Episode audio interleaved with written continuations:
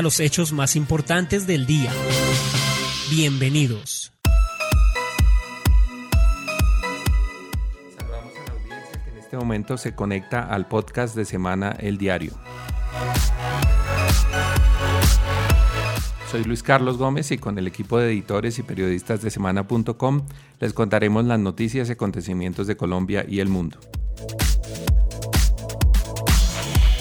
Bienvenidos a los, a los que nos escuchan en directo o en diferido a través de las plataformas Spreaker, Apple Podcast, TuneIn, iBox y nuestras redes sociales. Hoy es miércoles 11 de julio y con la producción de David Gallego les damos la bienvenida a un nuevo episodio de El Diario. Bueno, entramos eh, en la recta final del Mundial de Rusia. Ya lamentablemente pues ya nos quedan solamente dos, dos partidos para conocer pues quién va a ser el campeón y pues tenemos una final que es inédita y que pues eh, probablemente mucha gente no la tendría en sus pollas, pero que pues refleja dos equipos que, que, han, que se han destacado durante el Mundial y que han demostrado pues ser contundentes en ataque, fuertes en defensa y como decimos pues en la, en la nota que tenemos publicada hoy, eh, pues mucho amor a su camiseta, a su pues mucha, mucha entrega digamos en el equipo, Francia y, y Croacia. Eh, Alfonso y Santiago pues, le han seguido la pista a, todo el mundial eh, eh, y vamos a conversar en este espacio sobre qué nos espera pues en esta final del domingo y pues qué hemos visto en este mundial, qué, lo, qué es lo que hemos encontrado. Alfonso, ¿qué puede uno esperar con dos equipos como Francia y Croacia en la final del mundial? Bueno, pues cuando llegó Francia al mundial yo creo que que el gran pero que tenían era la juventud de los, de los jugadores que, que llegaban un equipo muy joven, un equipo que ha iniciado un proceso, una generación yo creo que dorada, no había una generación así tan buena desde la de Zidane que, que logró el título en el 98 y pues Croacia un equipo con mucho amor propio, con mucha entrega, con mucho corazón, que no se rinde, que, que lo da todo en los partidos, que le puede pesar en el, en el partido en la gran final contra, contra los franceses la, el desgaste que vienen teniendo porque ya juegan, han jugado un partido más que los otros porque se han ido a tres tiempos extras desde octavos a, a la semifinal y de pronto eso le puede pesar y el, y el hecho de que tienen un día menos de descanso que los franceses, eso puede llegar a ser factor, pero un equipo que se ha visto que lo entrega todo y que, y que tiene mucha personalidad, yo creo que esa es la gran, la gran fuerza de los croatas.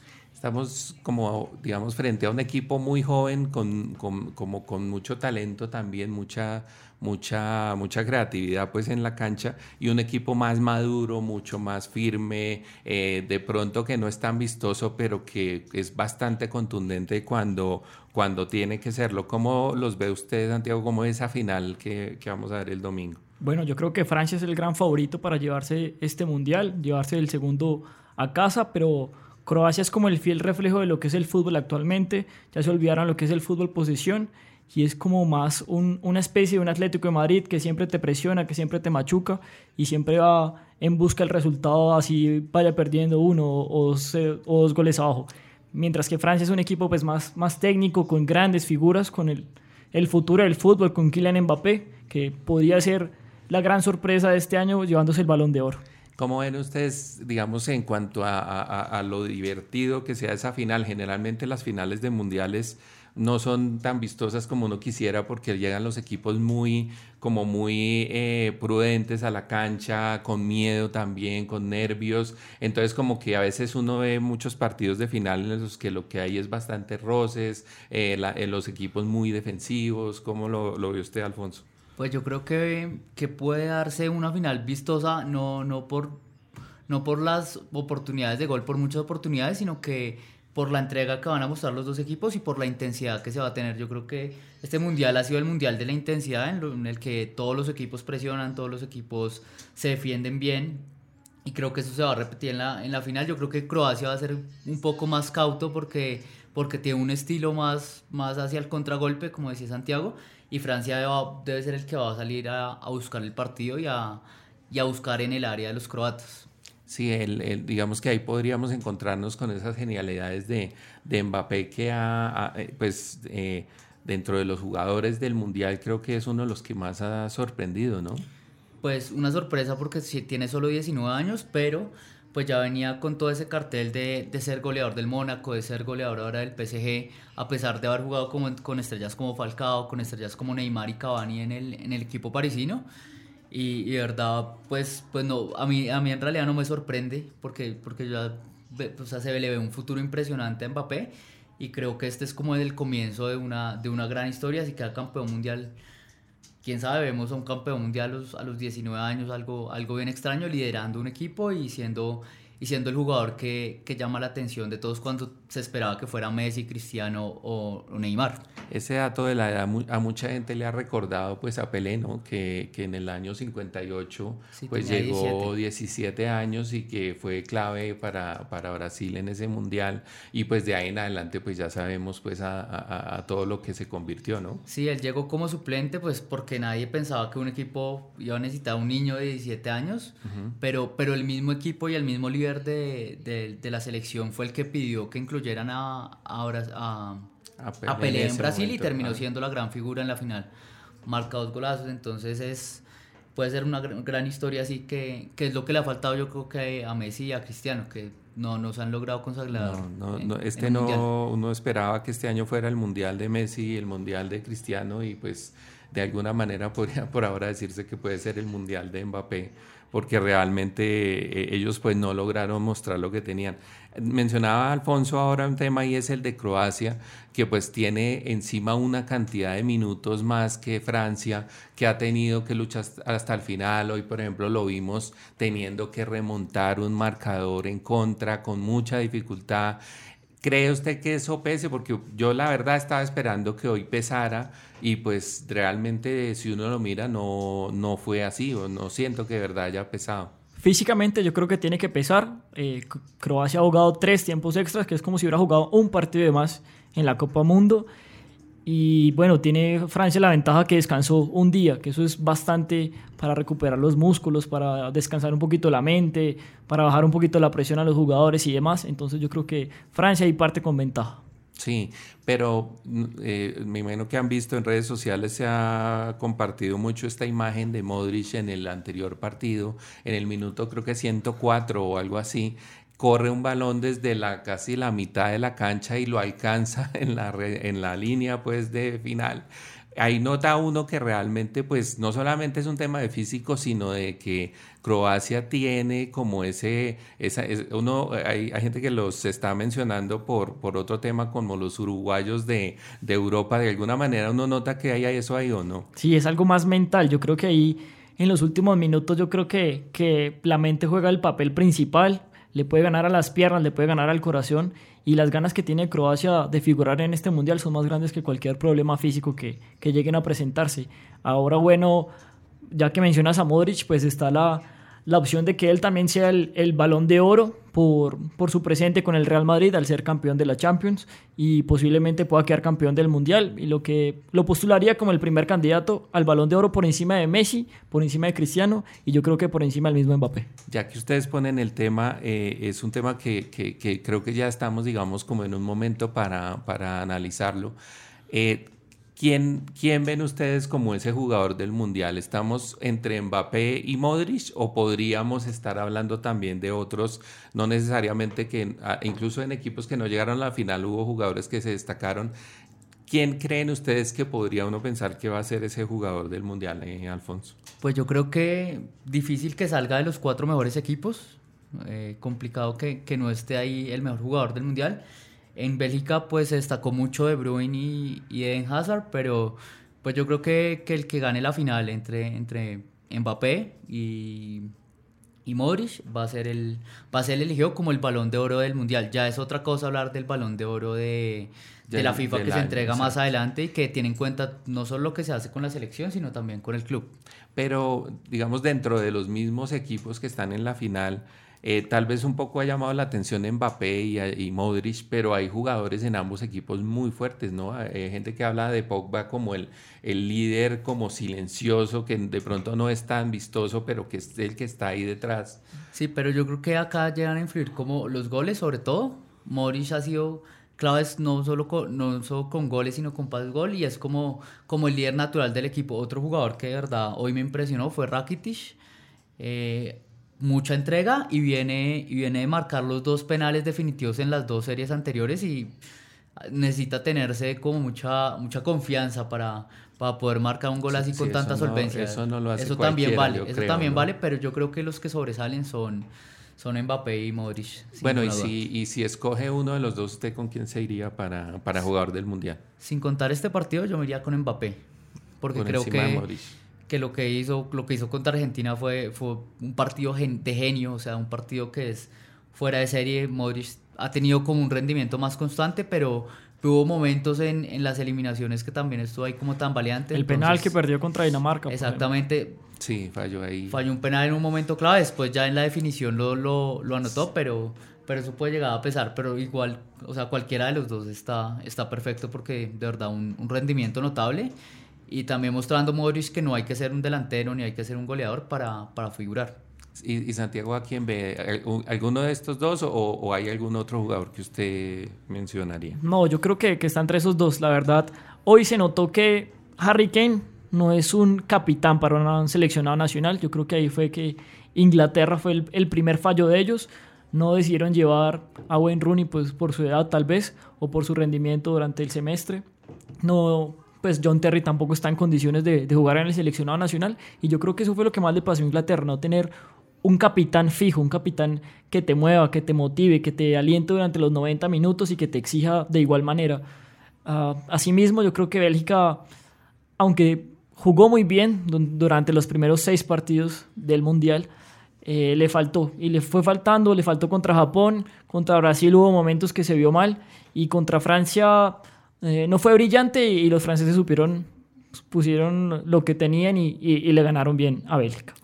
Eh, bueno, menciona usted el tema de, de, la juventud, ¿no? Porque, digamos, se ha hablado mucho de Inglaterra eh, y, por ejemplo, pues en, parte, por ejemplo, con Francia pasa algo similar, como que la juventud no se siente hasta que hay momentos como el de hoy. Hoy, hoy, hoy digamos, precisamente la juventud pudo haberles ido en contra porque Inglaterra hubo un momento en que tenía cómo haber podido ganar ese partido, ¿no? Y no, y, y, de pronto no supo cómo mantener la calma, como, como, como, sí, como bajar como esas, esa, esa ansiedad, y eso yo creo que le terminó ayudando a Croacia, ¿no? Sí, puede ser porque pues el, es el tercer equipo más joven del mundial, más o menos 26,5 años era el promedio de edad, pero esa era la apuesta y también la apuesta era mucho a, en el segundo tiempo jugaron mucho a entregar la pelota para Croacia para ellos generar contragolpes con sus punteros tan rápidos.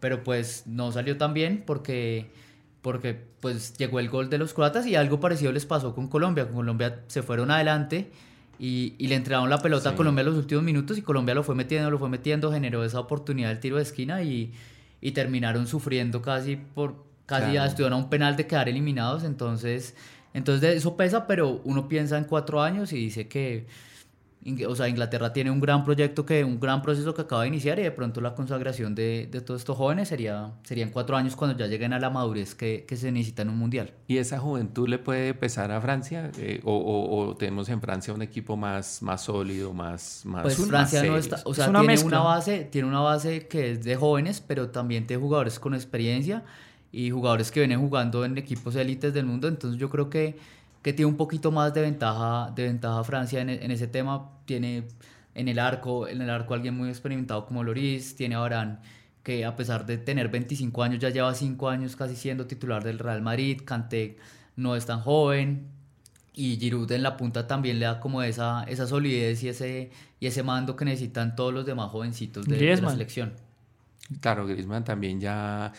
Yo hubiera pensado que en el mundial se iba a destacar más. Me parece que, Lo que no, pasa es que está jugando, no llamó tanto la atención. Está jugando un poco más atrás para dejar más libre a, a, Mbappé y que Mbappé, con su juventud, con su velocidad y con su desborde, haga todo el trabajo. Él está, entre comillas, haciendo el trabajo sucio, en ir a recuperar la pelota, de ser el primer pase el, de ser el de las transiciones de defensa-ataque, lo vemos en los tiros de esquina siempre en la media luna, recogiendo balones y entregándoselo a Mbappé para que haga sus correas y, dificulte las defensas de los demás equipos. Sí, hablemos un poquito como de la, ya de la, de la historia, ¿no? Porque eh, esta, este partido del domingo eh, de alguna manera es una revancha de, o, puede ser una revancha de Croacia frente a ese 2-1 de, del 86 que lo... Del 98 que, que, fue la primera participación de Croacia en un mundial, que empezó ganando Croacia por un error de Lilian Turam, que era el defensor central de este equipo, y el mismo Lilian Turam con dos goles de cabeza se, se reivindica con, con su equipo y le da el paso a la final a, a Francia.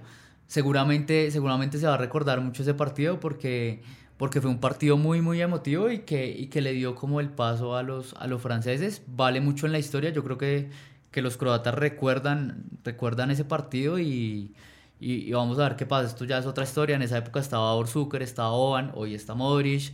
En esa época en Francia estaba Zidane, estaba Makelele, Henry, Ahora tenemos como una nueva generación. el técnico era parte de esa selección francesa, ¿no? Eh, Claudio Champs hacía parte, hace parte de la nómina, de pronto también eso puede ser un factor que, que, marque diferencia en este encuentro. Hay dos, hay dos curiosidades un poco de Croacia, ¿no? Que es el equipo más, de, digamos, como el país con historia más reciente que, que llega a una final de mundial, porque el, el, mismo país como tal no existía hace más de, de 20 años. Y lo que lo que usted decía ahora de Uruguay, pues Croacia solo tiene 5 millones de habitantes, entonces también se parecen un poco. Exacto, es el, es el segundo país más con menos población en llegar a una final de un mundial después de, después de Uruguay, pero pues Uruguay llegó en los años 30, eh, 50 a, esas finales, ¿no? Eh, pero, pero si uno mira, porque digamos uno pensaría que Francia y Croacia no tienen tanta historia, pero realmente los últimos 20 años de los dos equipos han sido muy buenos. Francia ha llegado a tres finales en los últimos 20 años y Croacia ha estado con esta dos veces en, semifinales, ¿no? Sí, o sea, no, no, no, no se puede olvidar la trayectoria de los equipos, la, la importancia que tiene ese, ese bagaje y, y, creo que pues de pronto ahí Francia saca un poquito de diferencia porque porque llevan unos procesos más largos, porque es un país que tiene muchos habitantes, que tiene una historia futbolística muy amplia que siempre sus jugadores están en los mejores equipos del mundo y de pronto Croacia sí es un poquito más limitado y si uno compara la nómina hombre a hombre, eh, la de Francia va a ser superior. Sí, eh, y de pronto le hace a uno de todos modos falta ver a una Alemania, a un Brasil, a una Italia en esas finales, ¿no? Ya como que estábamos acostumbrados y se ve raro en parte esa final como, como rara, es una final diferente a lo que uno vería, ¿no? Sí, exacto, fue la primera vez en que en unas semifinales no está ni Italia, ni Alemania, ni Brasil, ni Argentina. fue la primera vez que ocurrió esto. Hablando de otras curiosidades, pues hace 20 años Croacia debutó en un mundial bajo su nombre, bajo Croacia, antes jugaba como la antigua Yugoslavia o Yugoslavia, y hace 20 años también Kylian Mbappé nació. Sí. O sea, tienen el mismo, la misma, edad, la misma edad Mbappé que Croacia. Que Croacia y, se va a dar en, una final, que es como, como lo icónico, como lo gracioso también en todo esto. Bueno, y, y, digamos ya que animémonos un poco con, con una predicción de, de, este partido. ¿Cómo lo ven ustedes? ¿Se atreven de pronto como a darle un marcador que creen que tenga? Pues yo, yo creo, este partido se va a jugar el domingo a las 10 de la mañana para que todo el mundo se programe, estar muy pendiente de, de, del encuentro de los franceses y los croatas. Eh, yo creo que un 2-1 para, para Francia. Yo creo que puede pasar que Francia empiece ganando, les empaten y en, y en una jugada sobre el final pueden, pueden lograr la ventaja y el, y el segundo título del mundo para los franceses. ¿Alguna sorpresa de pronto que pueda dar Croacia o usted también se va por el no, tema Croacia, de Croacia siempre empieza perdiendo y remonta los partidos, pero yo creo que, que un 1 a 1 podría darse en la final. Y, y, se van a penales y ahí ya ahí se la, en, penales se la podría ganar Croacia porque ya, ya tienen Subasic ha demostrado que es arquero ataja penaltis. Lloris no es tan fuerte en ese aspecto entonces yo creo que la, la ventaja y la lleva Croacia. Sin embargo recordemos esos 90 minutos que Croacia lleva de más en, en este mundial y eso pesa. Eso pesa. Yo pues tengo que reconocer que la verdad de corazón yo quería que Bélgica hubiera estado en esa, en esa final, pero pues como estamos entre Francia y Croacia, creo que me voy con Alfonso que, que puede ser de pronto un 2-1 a Francia. Pesa mucho el tema de, del agotamiento físico, que yo creo que eso, eso se va dando y pues esperemos de pronto alguna genialidad de, de Mbappé, ¿no?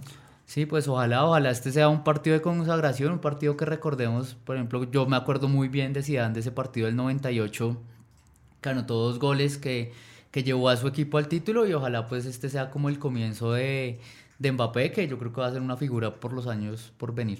Bueno, y, eh, y el domingo, pues hay que, hay que recordar también, pues una, un, un, día muy deportivo vamos a tener el domingo, porque vamos a tener eh, Tour de Francia, final sí, de la una Copa etapa Mundo. clave del Tour de Francia, va a ser la etapa de Pavé, que es la que, la que todo el mundo tiene señalada en su calendario, todos los equipos han trabajado durante durante toda esta preparación que vienen haciendo para esa etapa porque el que la última vez que Froome perdió perdió en una etapa En de pavé siempre hay entonces sorpresas ahí.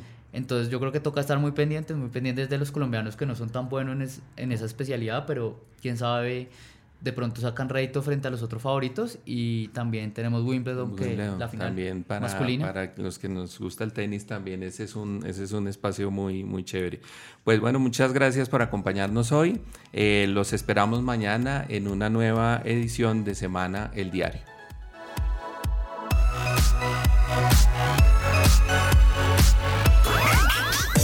Escucha este podcast en vivo o descárguelo a través de las plataformas Spreaker, Apple Podcast, TuneIn y iBox.